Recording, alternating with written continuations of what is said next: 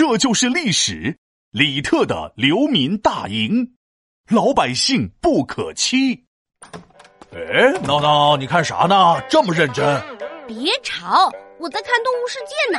在非洲大草原上，一群角马如水草而居，哪里有吃的，它们就迁徙到哪里。哦，这说的是动物迁徙，它们迁徙是为了追逐食物。哎，我有个问题，动物会迁徙，我们人为什么不会迁徙呢？你看，我都住在这个小区那么多年了，也没迁徙过。我啊，最好迁徙到迪士尼乐园去。哈，你想的倒挺美。人类可以自己种植、制造食物了，而且生活稳定，自然就不用迁徙了。呃，不过在西晋时可不一样，那时候生活着一群流民，因为受灾没有了吃喝，只能流落到他乡讨生活。那他们也太可怜了吧？可不是。西晋时期，就因为干旱蝗虫发大水，地里的庄稼全摧毁，朝廷腐败不管事，百姓饿得找不着北。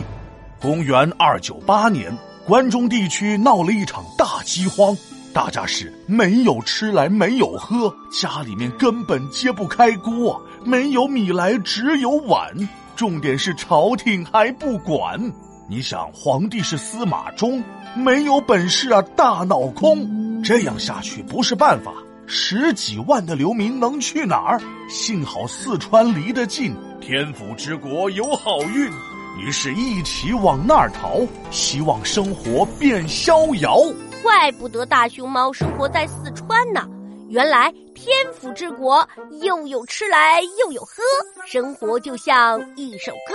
这十几万的流民里，有一个将军的后代叫李特。这个李特可以说是特别有爱心、特别有担当、特别有勇气了。看来李特这名字没白取。这一路到四川，李特经常照顾大家，所以流民都特别感激、敬重李特。流民到了四川以后，分散到了各地。靠帮地主打工挣钱，虽然辛苦啊，但也算找到了一口饭吃。唉，这些可怜的流民终于不用饿肚子了。不过刚安稳两天，麻烦又来了。当时四川的地方官罗尚觉得这流民数量太多，影响了安全，所以要把他们赶走。而且光赶走还不够，罗尚还打算抢夺流民的财物。嗯。这个罗尚心眼太坏了。李特知道了这个消息，就在绵竹这个地方建立了一个大本营，收留了差不多两万多个流民后，李特又找到了罗尚，希望他能开开恩、动动情，不赶走流民，行不行？罗尚表面答应着，行行行，背地里坏主意在进行，步兵、骑兵共三万，半夜偷袭流民大本营，那怎么办？李特他们能打得过吗？嘿嘿，不用担心。这个李特除了特别有爱心、特别有担当、特别有勇气外，其实还有个特别，那就是特别有智慧。李特料到了罗尚会偷袭大本营，于是提前做好了准备。等罗尚带兵冲进了大本营后，立刻关门，带着勇猛的流民来了个瓮中捉鳖，那场面是。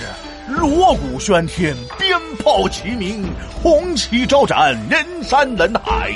太好了，这回流民终于不用再到处流浪了。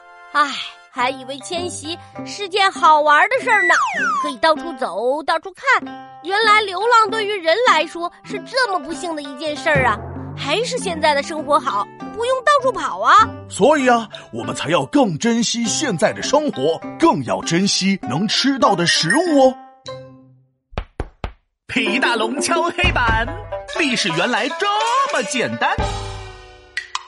西晋关中他闹天灾，十万流民往蜀地来，罗尚要把人赶走，李特领导流民把王权埋。